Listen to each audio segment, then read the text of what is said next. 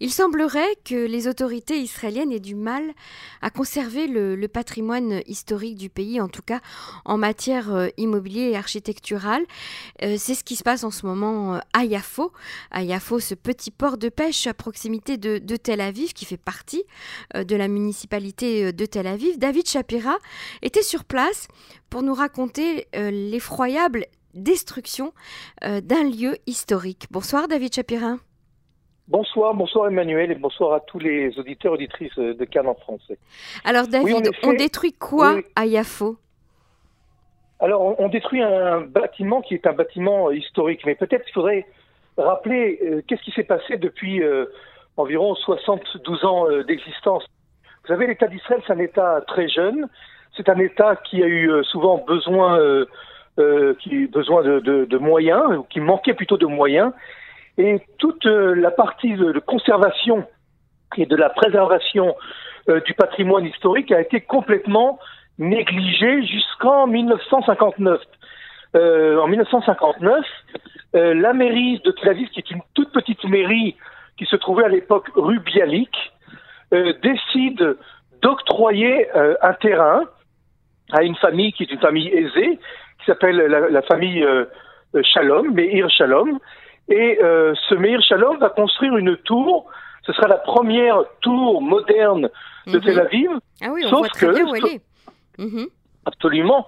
Sauf que le terrain où l'autorisation de construire de cette tour est donnée se situe à l'emplacement d'un bâtiment euh, qui a été construit tout au début de Tel Aviv en 1909 et qui est un ancien, ou plutôt un lycée prestigieux qui s'appelle le lycée Gymnasia, donc un gymnase, Herzlia au nom d'Herzl. Mhm. Et euh, quand euh, on détruit ce bâtiment pour construire, et je vais être, là, être un peu dur, cette tour qui n'est pas très belle, on peut dire même euh, cette tour. Bah, c'est un bloc de béton, hein, David Chapira. On un peu affreuse, quoi. Oui, bien sûr. Et, eh bien, c'est un choc. On se rend compte qu'on vient de donner la permission de détruire un bâtiment. Maintenant, pourquoi la mairie de Tel Aviv avait donné l'autorisation de construire à la place de ce lycée, car les entrepreneurs avaient promis à la mairie de Tel Aviv de leur construire gratuitement un bâtiment sur une place qui s'appelait avant la place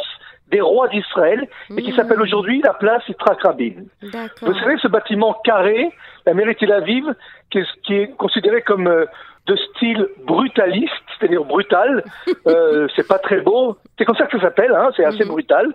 Euh, c'est ce bâtiment en verre avec des bureaux, bureaux, bureaux. Euh, et c'est ce qui a été offert en échange du permis de construire. Donc vous avez compris ce qui s'était passé. Donc c'était du donnant-donnant, hein Absolument. Et il a fallu plus de 20 ans pour se rendre compte qu'on avait fait une extraordinaire erreur.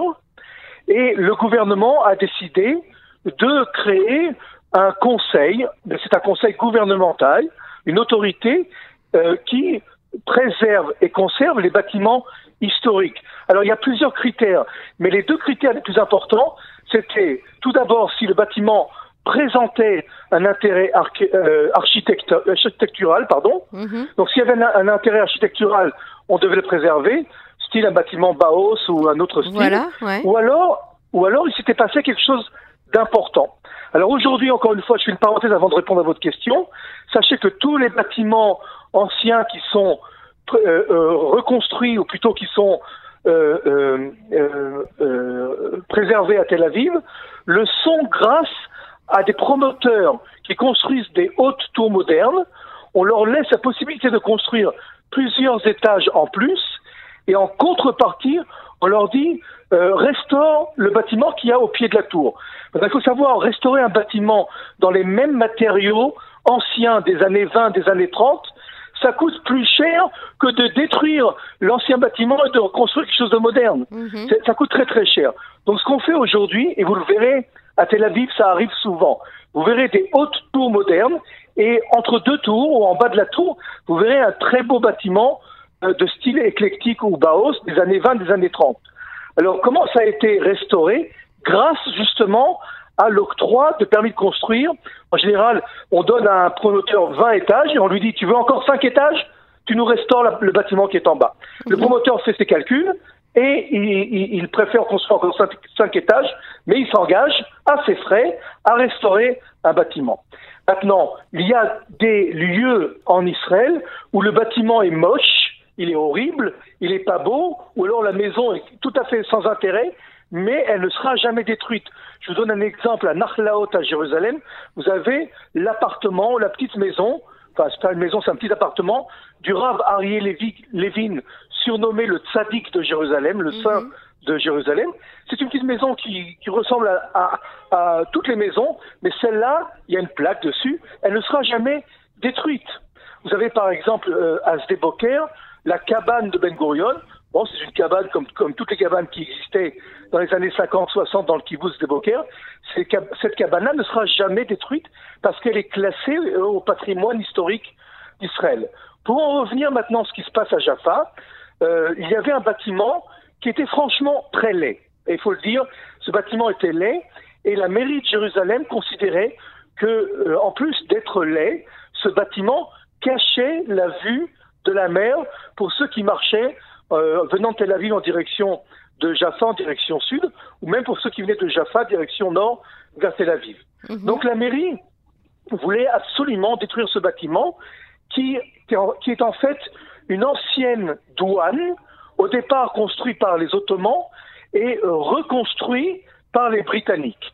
Alors, cette douane est importante, historiquement parlant, parce que tous ceux qui accostaient à Jaffa, Hein, jusque dans les années 30, tout celui qui voulait se rendre en Palestine de l'époque, ça s'appelait la Palestine, mhm. que ce soit un pèlerin ou quelqu'un qui venait s'installer, que ce soit un chrétien, un musulman ou un juif qui venait, qui se rendait en Palestine, quand on voulait arriver à Jérusalem, on accostait à Jaffa, car Jaffa s'appelait aussi le port de Jérusalem. C'est le port le plus proche pour se rendre à Jérusalem.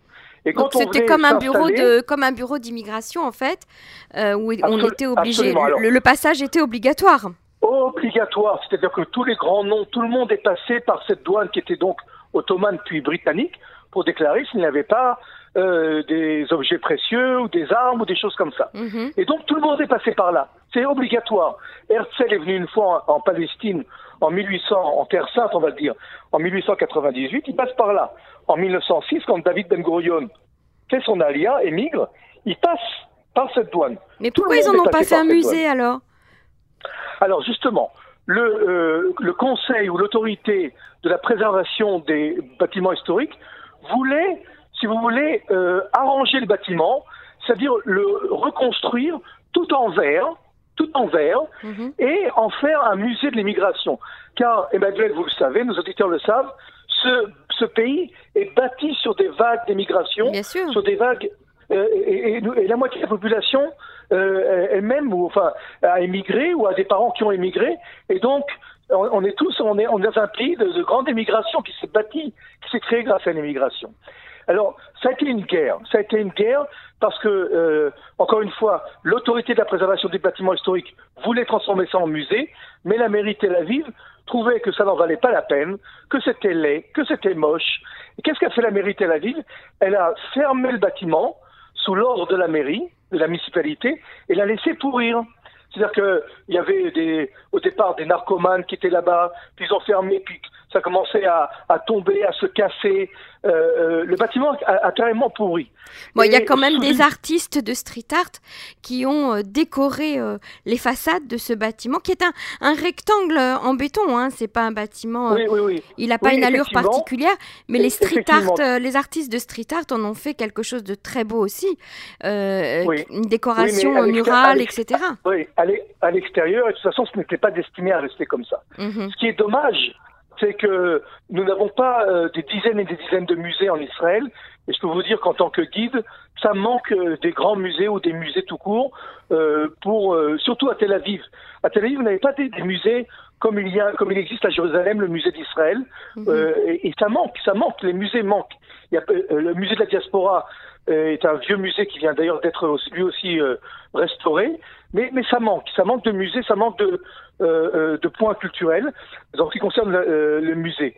Eh bien, sous une décision très arbitraire, la mairie a décidé de très rapidement détruire. Vous savez que détruire, c'est plus facile que de construire. Eh ben Et il y a trois ou quatre jours, bien, on a on a détruit le bâtiment, ce bâtiment qui aurait pu devenir le lieu de l'émigration qui caractérise en fait la population et la richesse de notre pays en espérant quand même dans, cette tragédie, parce que c'est une vraie tragédie au niveau historique, qu'ils ne vont pas construire un centre commercial à la place et ils vont laisser euh, la vue dégagée euh, sur la oui, mer. Oui, la vue, ce qui est prévu, c'est de laisser effectivement la vue dégagée, car c'est de cela que se plaignait tout le temps euh, la mairie de Tel Aviv. Donc on aura un beau paysage, mais c'est dommage parce que j'aimais m'arrêter face à ce bâtiment, j'aimais expliquer ce qui s'était passé à l'intérieur, et j'aimais expliquer en quoi est-ce important de préserver notre patrimoine historique, justement grâce à ce bâtiment. Et je crois que dans ce domaine-là, on a quelques lacunes en Israël? Évidemment, comme je vous le dis, on n'a pas assez de, musées importants. On a des petits musées qui mhm. racontent l'histoire de ces premières émigrations, comme par exemple euh, à Kfar Tabor ou bien à Rishon et Tzion. Mais ce sont des, ce sont des petits musées, c'est des, des musées qu'on visite en, en 20-25 minutes Là, on aurait pu faire quelque chose de grand, de beau d'ailleurs, avec les vers, avec la mer. On aurait pu vraiment euh, mettre euh, le point euh, là-dessus sur l'émigration, la première, la seconde alia, la troisième, la quatrième, la cinquième, et l'alia après la création de l'État d'Israël. puisque je vous ai dit, les trois quarts de, des habitants de ce pays sont soit émigrés, soit viennent de parents qui ont immigré, même un peu mhm. plus. Donc c'était vraiment important et c'est dommage. mais j'espère que l'idée peut-être euh, de créer un musée d'immigration euh, se réalisera, se concrétisera dans un autre lieu, qui sait. David Chapira, merci beaucoup pour euh, toutes ces explications, toujours aussi passionnantes. À bientôt sur les ondes de Cannes. À bientôt, au revoir et merci. Au revoir.